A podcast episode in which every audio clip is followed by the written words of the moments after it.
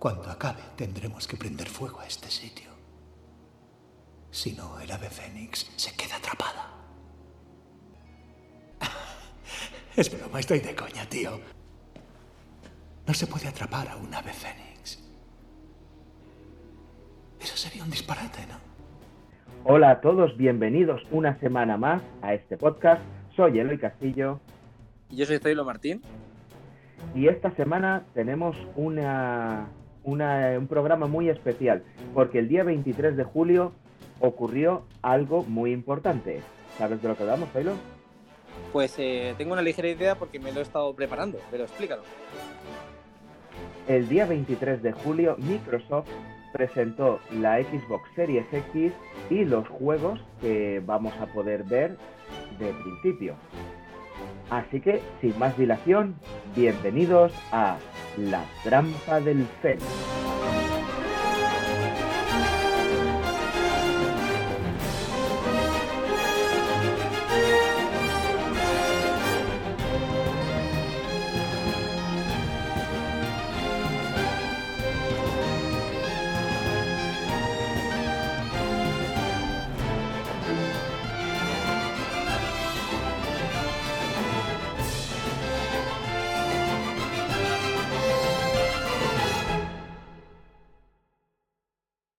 Y bueno, aunque no lo nombraron en el evento, como muchas otras cosas, igual que los precios, tampoco los nombraron en el evento, sí me gustaría que recordáramos un poco las características técnicas de la consola. ¿lo ¿haces los honores? Claro, por supuesto. Eh, aprovechando que eh, Microsoft decidió un poco hablar de los juegos, eh, nosotros hemos echado la vista atrás y hemos intentado recopilar cuáles son las características técnicas más relevantes que la compañía de Redmond, con Phil Spencer a la cabeza de la división de consolas, pues nos intenta vender de alguna manera, ¿no? esto no deja de ser al final un pequeño movimiento más de marketing. Siempre tenemos que tener en cuenta que las, las, las, publicaciones o anuncios que la propia marca nos da, pues tenemos que cogerlas con pinzas. Pero bueno, vamos un poco a enumerarlas. Eh, para empezar, lo voy a decir así como muy rápidamente porque tampoco creo que todo esto sea eh, para hablar de meterse en, terrenos más técnicos, ¿no? Solamente comentar pues que dijeron que el propio corazón de la consola, la CPU, sería un procesador muy, muy chorro, súper potente AMD a 12 teraflops. A mí cada vez que yo leo algo así como teraflops pienso cuando los, cuando los teléfonos móviles decían que tenía 4 megapíxeles la cámara y ahora 6 megapíxeles, ¿no? O sea, no, no, no te acabas no acabas de ver más o menos hasta dónde estaría la potencia. Pero bueno, nos dicen 12 teraflops y nos dicen que será dos veces superior a Xbox One. Magnífico. ¿Continúo? Sí, por favor. Claro, claro. Esto nos permitiría pues una tasa de refresco de, juegos a 120 frames por segundo eh, en, en, el mejor de los casos, ¿no? Eh, siempre eso, sería en plan lo deseable, porque siempre cuando hablamos de que si queremos conseguir 4K a 60 frames por segundo estables, pues eso en la anterior generación no lo habíamos conseguido, era muy difícil de conseguir, y en esta nueva generación, en palabras de su máximo rival eh, en PlayStation, Shuei Yoshida, él decía que no se iba a poder conseguir ni siquiera en PlayStation 5. Pero claro, en Xbox están Mm, tirando la casa por la ventana intentando conseguirlo. Entonces tenemos el siguiente punto que es el de la VRS, Variable, Variable Rate Shading, que es otro de esos puntos de marketing que nos explican. Tenemos VRS. Tú dirás, ¿qué significa el VRS? Sí, lo digo. ¿Qué significa el VRS? Pues el VRS, voy a intentar explicarlo, significa, de alguna manera el procesador eh, en cualquier consola o ordenador intenta eh, procesar cada píxel de pantalla de una manera uniforme. Sin embargo, con el VRS, digamos que el procesador es, un poco más inteligente e intenta procesar diferentes elementos por separado. De modo que eso, ¿qué es lo que hace? Pues aumentar la eficiencia del gasto de, procesador y por tanto que nos acerquemos cada vez más a esos deseados 4K 60 frames por segundo. Dicho, dicho esto, yo recuerdo otra vez, pues me voy a época de las consolas de 16 bits cuando Mega Drive, Sega anunció para Mega Drive que tenían Blast Processing, y Blast Processing no era más que otro ardid de marketing que básicamente significaba nuestro procesador es muy rápido. Pero bueno, ellos le han puesto este nombre y, continúo adelante. Eh, el resto se puede resumir bastante rápidamente. Bueno, no. el resto se puede, en general, resumir rápidamente, pero me tengo que detener en el ray tracing, que también es un elemento que esto sí que me parece bastante interesante. Los que trabajamos en, eh, con, 3D y los que tenemos, digamos, eh, hemos estado trabajando haciendo renders en ordenador, pues lo, conocemos bastante mejor porque es una tecnología que permite renderizados de iluminación en tiempo real bastante complejos y esto hasta ahora en consolas pues no se había conseguido.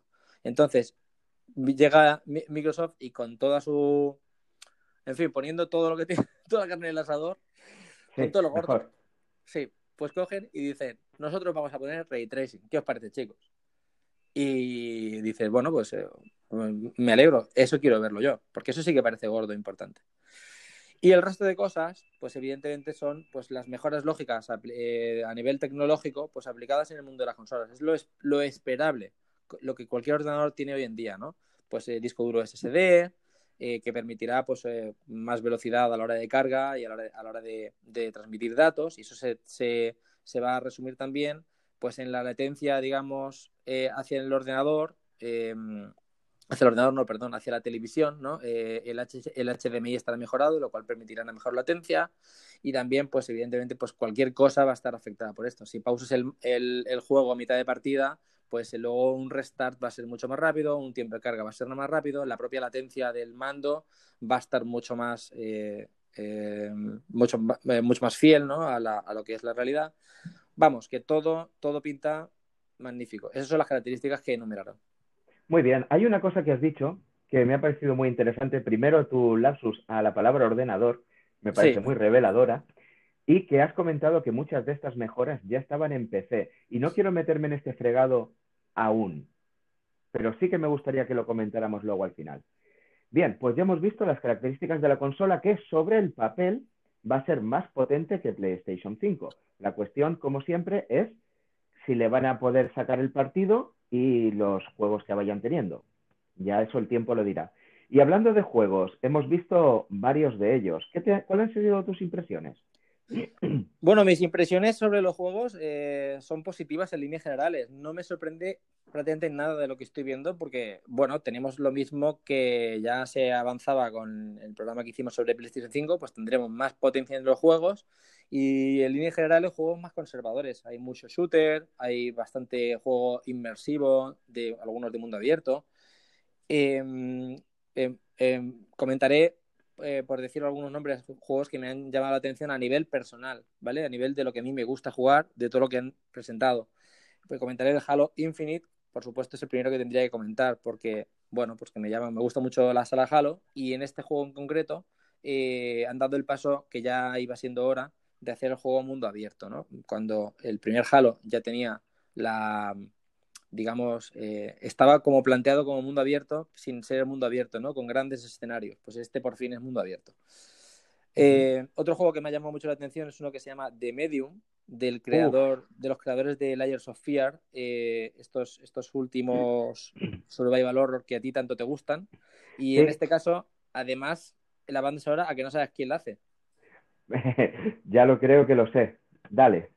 Pues nuestro amigo Akira Yamaoka, el creador de Silent Hill, Así que pues ese juego también, simplemente por estas dos reveladoras eh, puntos, ¿no? Ya me, ya me llama la atención.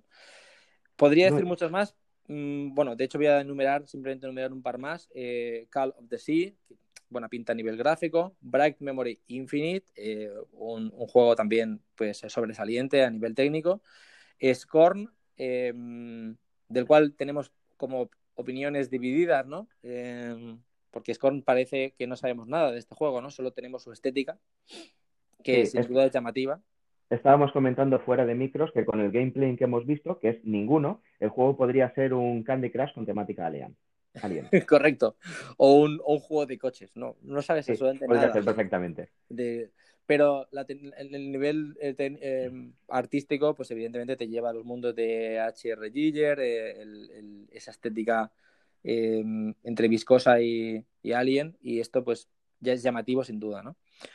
Eh, a mí personalmente yo me quedo ya con el Psychonauts 2, eh, el primer Psychonauts de Double Fine, eh, los creadores, para quien no recuerde aquel, Double, aquel, aquel Psychonauts, para quien no lo recuerde, pues los creadores de, de, Brutal Legend, ¿no? O de Green Fandango como juego de culto pues se conoce, fue un, fue un juego de culto eh, dedicado de la primera Xbox, eh, que luego fue pasado a PC, aunque nunca traducido al castellano, excepto por fans, y actualmente pues tenemos la segunda parte, porque Xbox Series, bueno, Microsoft ha decidido para su nueva generación de consolas comprar un montón de estudios y entre ellos ha comprado Double Fine, con lo cual, pues este Psychonauts que nadie pensaba que iba a suceder, de repente aparece eh, como noticia y pues para mí no, puede haber motivo más de alegría.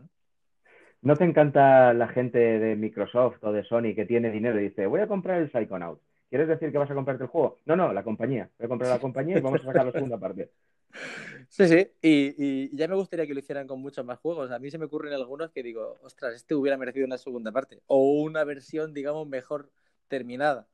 Pero bueno, esto no quiero mirar a, no sé, a Duke Nukem Forever o aquel, o, aquel Tomb Raider Angel of Darkness que, que nunca tuvo continuaciones por motivos conocidos.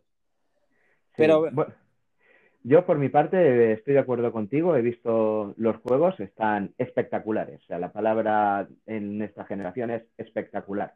Un montón de polígonos, un montón de mapas, un montón de, partículas y preciosos. Tienes razón que los veo bastante conservadores. Eh, y otra y siguiendo tu estela, yo también voy a hablar del juego que más me ha gustado a mí personalmente, que también es de Medium, que sale este año que es uno de los más baratos y que en la entrevista decían, y esto a mí me, toca mucho la patata, que para el equipo de desarrollo considera que Silent Hill 2 es el mejor juego de terror. Ojo, no el mejor juego de terror de Play 2 o el mejor juego de terror, dicen que es el mejor juego de terror. Eh, Entonces, basándonos en eso, yo, a mí ya me han ganado. ¿Podemos estar de acuerdo en que Silent Hill 2 es el mejor juego de terror que jamás se ha hecho? A ver, conmigo estás de acuerdo. Yo, yo estoy bastante de acuerdo. O sea, podríamos discutir quizás algún otro, pero la verdad que Silent Hill 2 es un top, top de toda la historia. Y el que opine lo contrario, que por favor nos lo deje en los comentarios. pues sí. Eh, también otra cosa que te quería comentar es que no sé si te has dado cuenta de que muchos de los juegos eh, que han, que han em, anunciado, pues algunos tenían, bastantes tenían la estética cyberpunk, ¿no? No sé si será casualidad por el por el eh, por la porque estamos muy recientes, muy, muy cercanos a la fecha de salida del videojuego, el tan esperado Cyberpunk de CD Projekt Red, pero esta estela como que se ha eh, contagiado, ¿no? Eh, no sé si es impresión mía, a lo mejor, a lo mejor lo es. Pues sí, es cierto que, que muchos tienen estética futurista y empieza a pintar bastante bien. Y también hay una cosa que, que has comentado antes, y es que los que hay bastantes también IPs nuevas hay bastantes, no hay tanta segunda parte, bueno, el Dirt es el 5, ¿vale?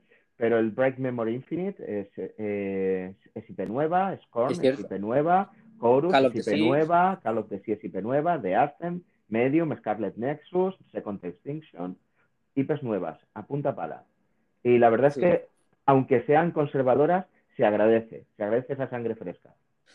Sin contar con que la consola, pues evidentemente tendrá eh, el acompañamiento de las third parties eh, potentes y sus juegos potentes de siempre, en el lanzamiento de, los anuncios de juegos de Xbox eh, que preparó el jefe de Xbox Game Studios, Matt, Putty, pues también sin duda aparecían pues, los juegos típicos de siempre de Ubisoft, los, los Assassin's Creed, de diferentes compañías, Namco Bandai también con un juego, intentaban también llegar al mercado japonés con, con eh, haciendo, haciendo contrato con, con Square para los Final Fantasy. Es decir, que la consola intenta ahora mismo abrirse lo más posible.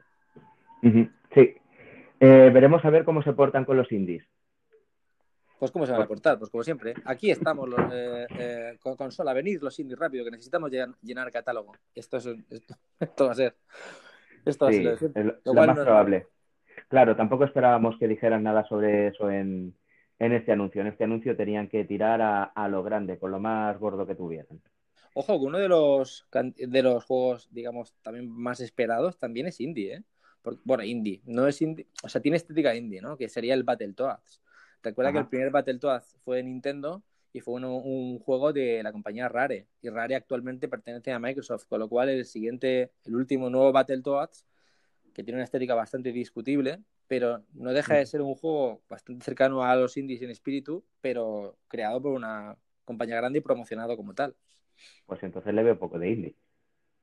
Sí, es que, es que Microsoft jugó, un poco con esto en la anterior generación. Recuerda que Ori and the Blind Forest eh, pues lo anunciaban como juego indie, también creado internamente en el estudio. Potenciaron muchísimo eh, la creación del videojuego Cuphead, que es de una tercera compañía, pero lo anunciaban en todos sus eh, eventos. Así, yo no creo que Microsoft deje de lado esta, esta, a la escena indie, ni mucho menos, sobre todo cuando hay juegos potentes que les interesan. Probablemente. Y bueno, dicho esto, yo creo que podemos pasar ya a una pausa musical. ¿Hay algo que se te haya quedado en el tintero? No, no, bueno, solo un apunte que tenía aquí y es que me recuerda cuando eh, en X, la primera Xbox 360 salió al mercado, uno de los videojuegos eh, que salió al mercado fue Dead Rising 1, aquel juego de zombies en un supermercado que del 2008-2009 que anunciaban que tenía mil zombies en pantalla.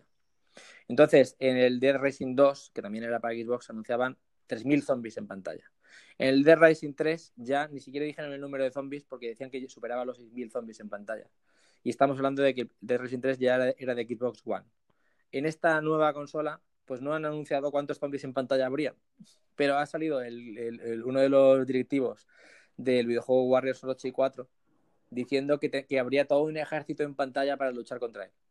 Entonces, ah no, no, me no, deja de ser como, eh, como una cifra relevante que todo el mundo espera ver. ¿Cuánto en pantalla puede mostrar la consola?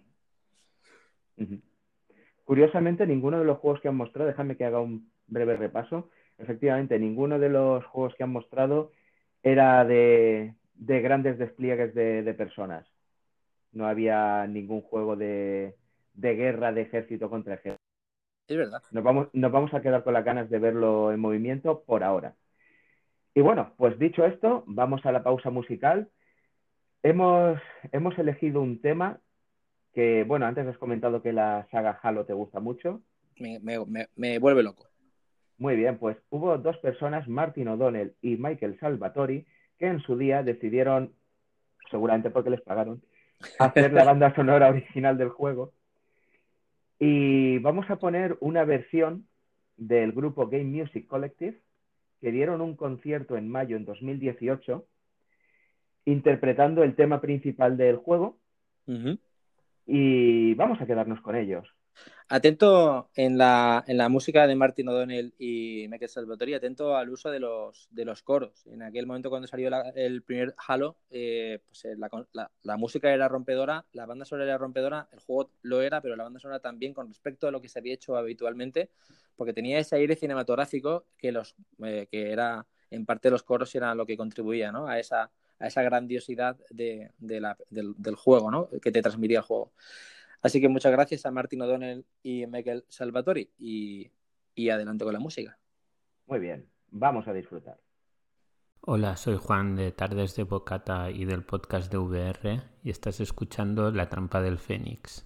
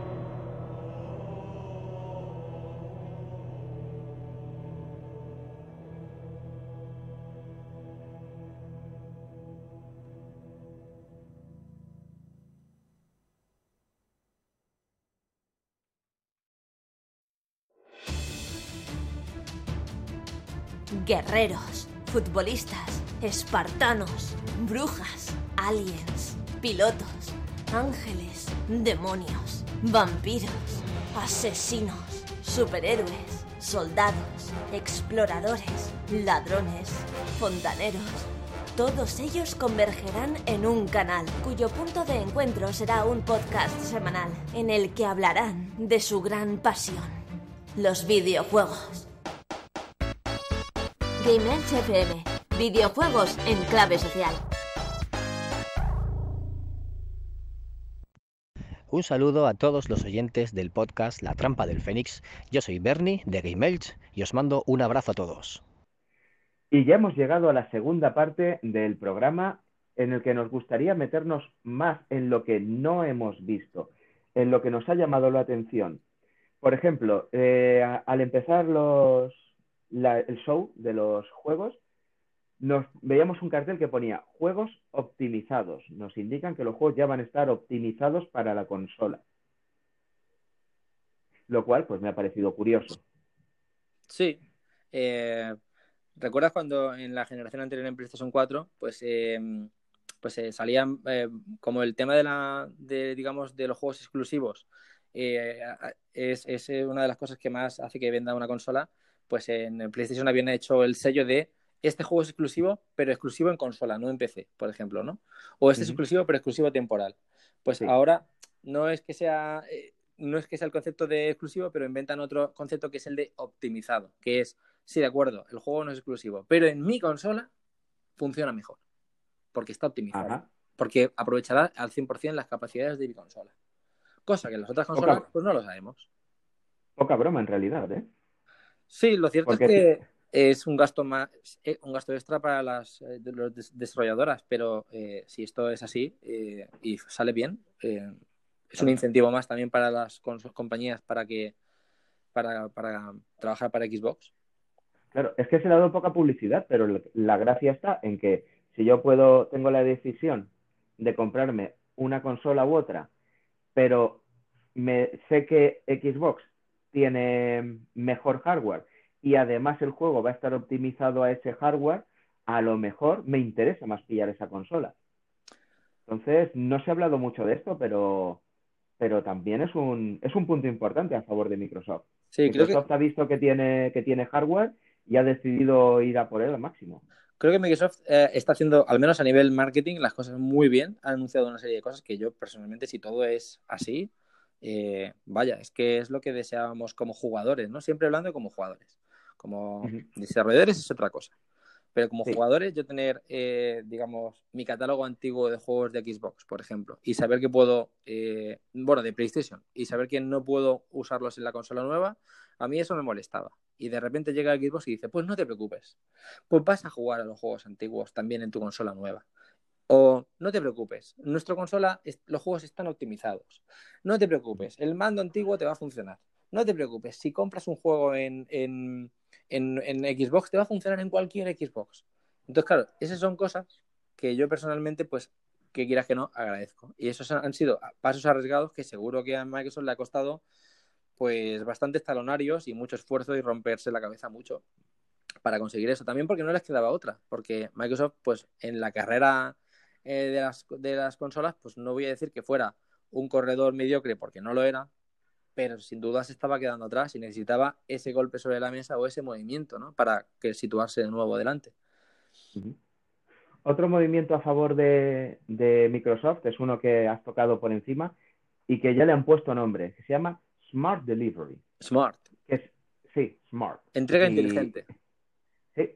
La gracia está en que tú cuando te compras un juego, no sé si será solamente cuando lo compras digital o en físico también, porque ahora mismo lo compras físico y te lo tienes que descargar prácticamente igual.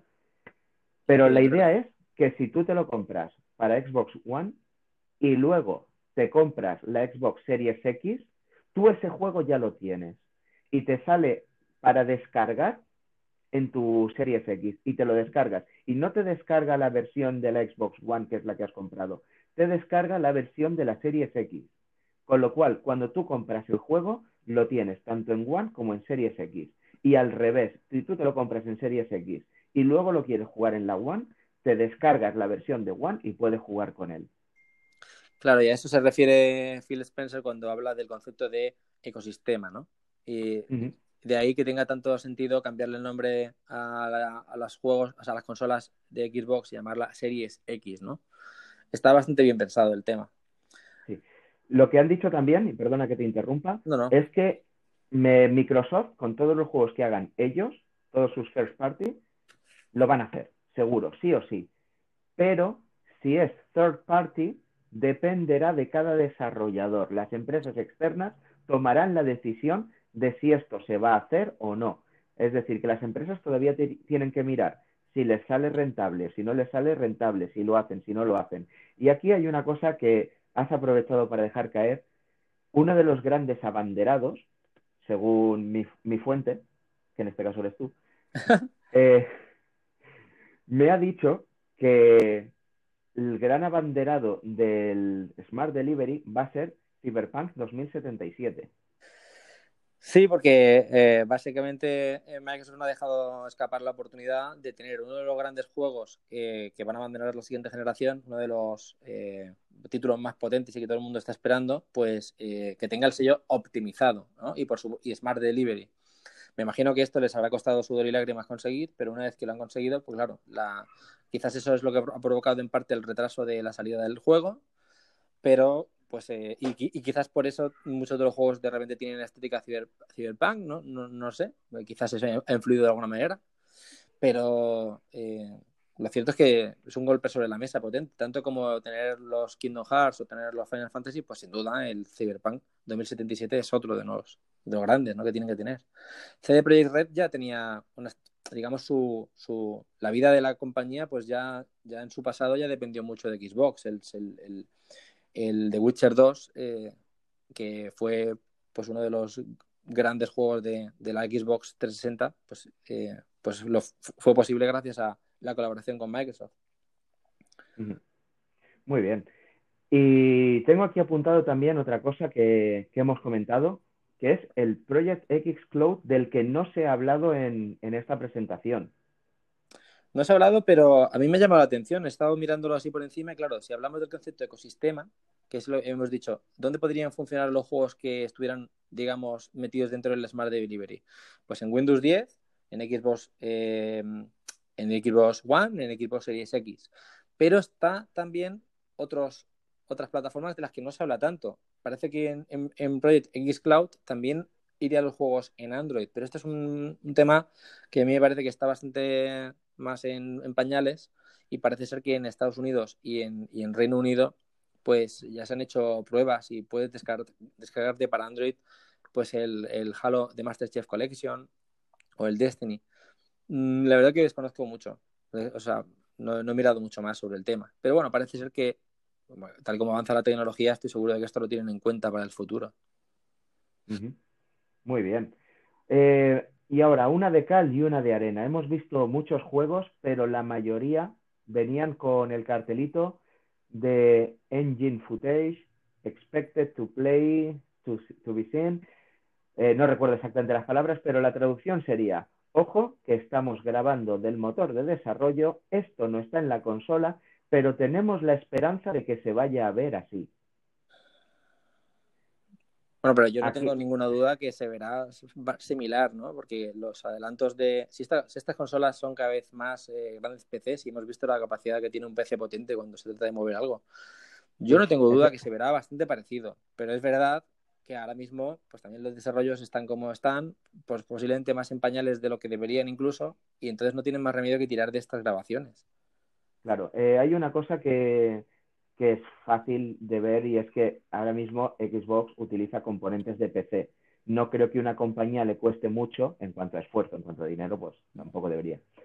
Montar un PC con las características de una Xbox y hacer las pruebas ahí.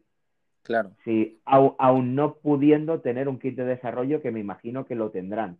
El caso es que efectivamente ahora mismo las consolas ya en cuanto a piezas, componentes y todo son de PC y, y no debería haber un problema en probarlo y probablemente se vea bastante parecido, pero aún así, en la generación anterior hemos tenido downgrades y, varias cosas. Y fíjate otra cosa, otra cosa. Ya no sabe uno qué pensar. Claro. Fíjate otra cosa heredada del PC, que sería a nivel de desarrollo, eh, cuando eh, una compañía trabajaba en un juego para PC, pues creaba diferentes versiones, ¿no? La versión alta calidad, la versión calidad media, que tenías que bajarle las opciones con diferentes resoluciones. De alguna manera, las compañías ya están acostumbradas a hacer eso, a trabajar en, ecosistemas, si hablamos, si hablamos solo de, PC, ¿no? Pues ahora sería lo mismo, básicamente. Trabajar el juego para, para el ecosistema Microsoft, que en el fondo pues son distintas resoluciones con distintos eh, efectos gráficos, etcétera, etcétera. No lo veo tan, tan separado. A nivel, digamos, o sea, sí, o sea eh, simplificándolo, quiero decir. Seguro que a nivel técnico eh, hay mil vueltas aquí. Sí, es que hay una cosa que me, me, sigue llamando la atención porque cuando vimos la presentación de Sony, muchos de los juegos, la etiqueta que tenían era se muestra en el kit de desarrollo de PlayStation 5.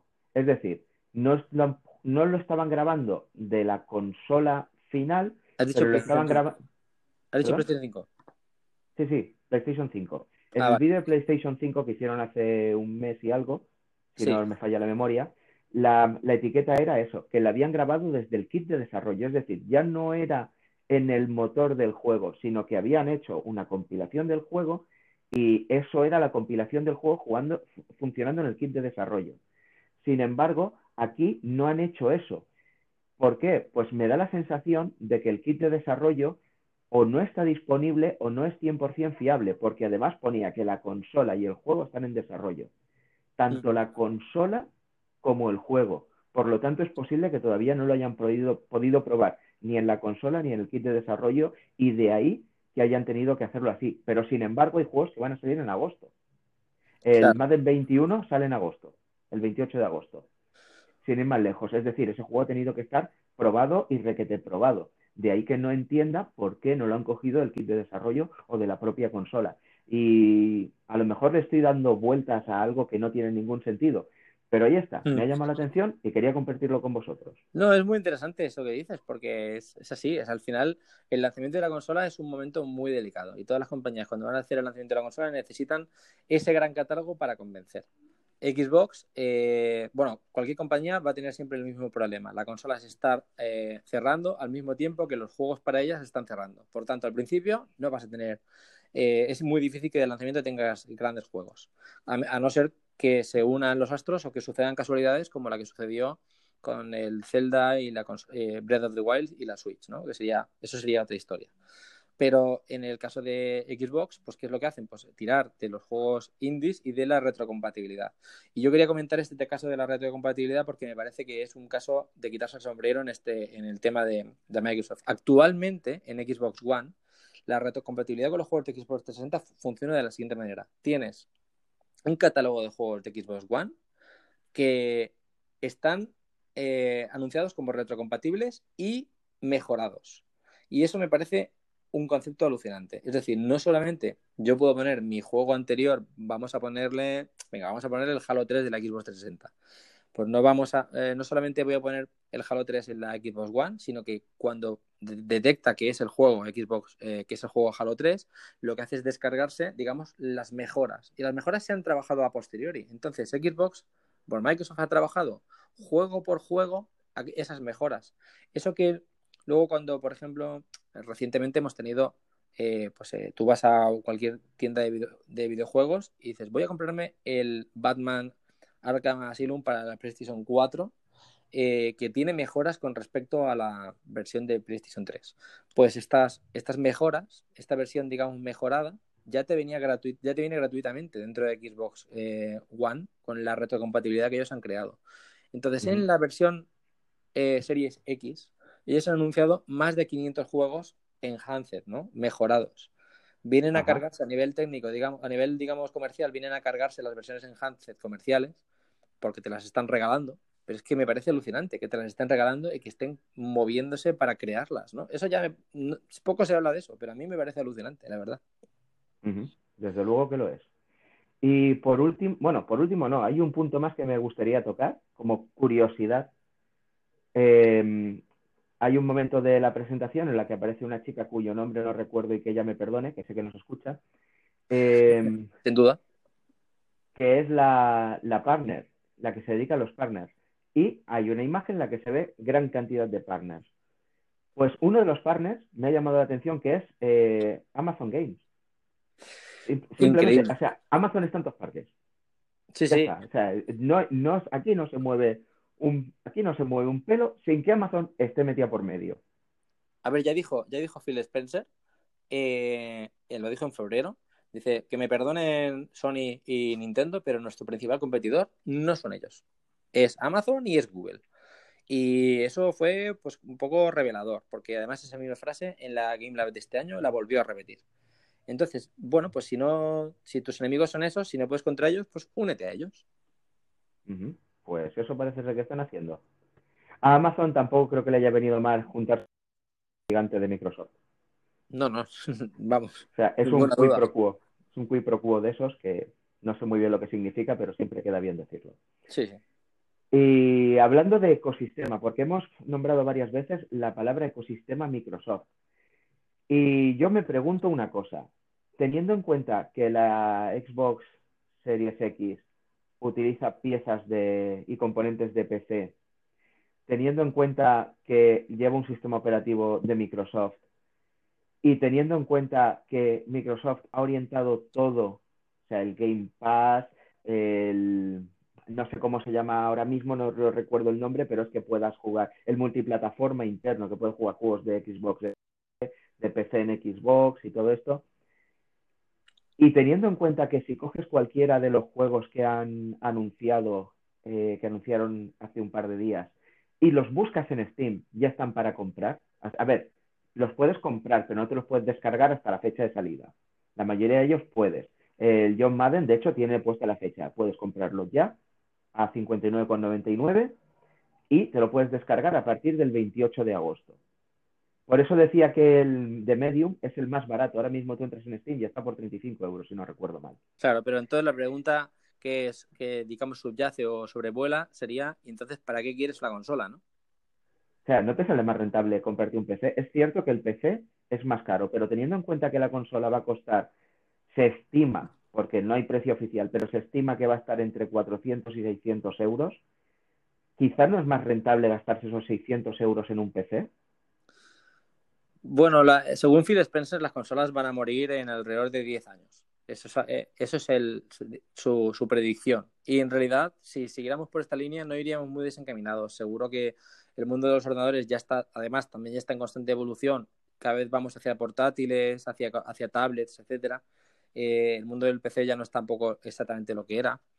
Y, bueno, pues quién sabe en 10 años qué es lo que tendremos. Eh, lo que está claro es que al usuario, lo, el usuario no es no todos los usuarios son gente súper informada en videojuegos y que tienen un gran PC, que saben cómo abrirlo, desatornillarlo y ponerle una placa base nueva, etcétera, etcétera. La mayoría de usuarios solo quieren entrar a la tienda de videojuegos de turno, eh, comprarse el juego de, de, de moda de turno, eh, o posiblemente ni siquiera un juego de moda, sino un juego pues, de sus aficiones, como puede ser fútbol o fútbol americano o coches. Así de sencillo, ¿eh? Yo digo, yo digo coches, no digo Forza Motorsport, digo fútbol, no digo FIFA, digo, ¿sabes? O sea, algo muy sencillo. La mayoría de usuarios mm. si quieren eso, quieren una consola para el salón y por eso yo creo que el tema de las consolas es difícil que a corto plazo des desaparezca y eso Microsoft lo sabe muy bien. Pero que sus consolas van encaminadas hacia eso, hacia el día en el que el usuario ya no dependa del aparato, sino que simplemente con un mando ya lo tenga todo, seguro que eso lo tienen estudiado, vamos.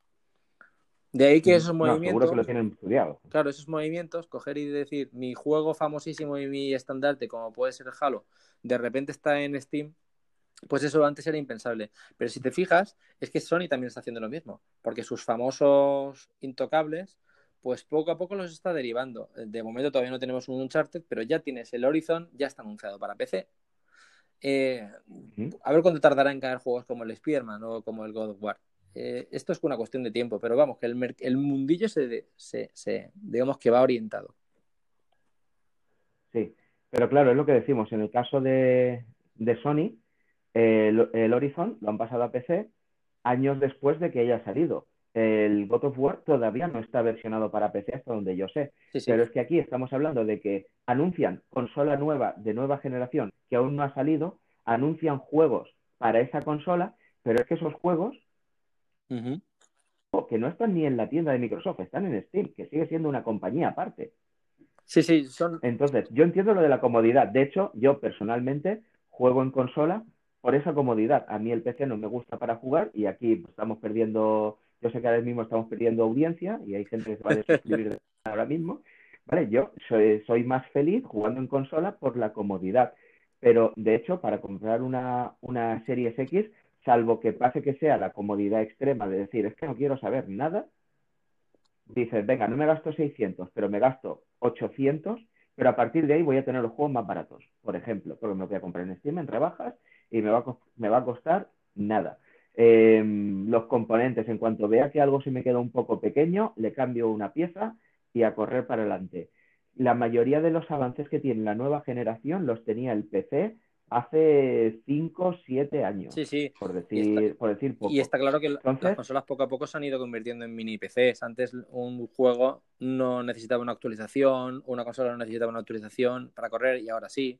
La, no, necesitaba el discos duros y ahora sí. Esto, esto se ha, ido poco a poco llevando al mundillo hacia lo que era característico de PC. Sí.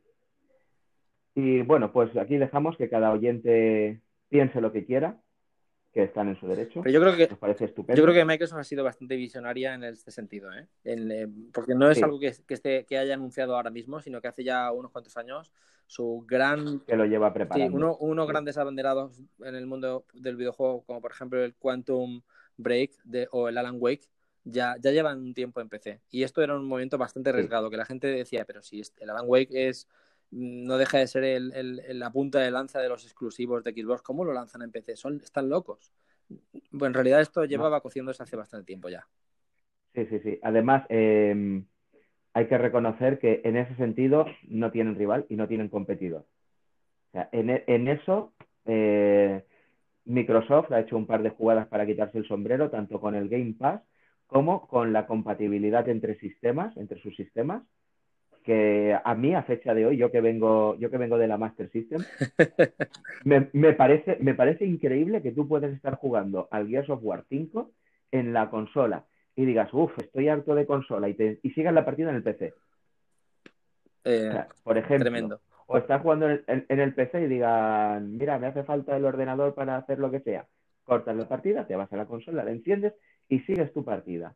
O sea, me parece eh, brutal. Y ahí eh, Microsoft, creo que lo ha hecho muy bien. Ahora, lo que te digo, ahora cada uno que piense a ver si prefiere consola u ordenador y ya está. Pues bueno, eh, ¿alguna cosa más que quieras comentar? No, no, no. Eh, quizás se nos quedan en el tintero pues cosas como hablar del Game Pass, pero sería reiterar temas que ya se han hablado. No. Mm. Muy bien, pues entonces, si te parece bien, yo creo que vamos a, a terminar aquí este episodio y solamente nos queda despedirnos. Un saludo y hasta pronto.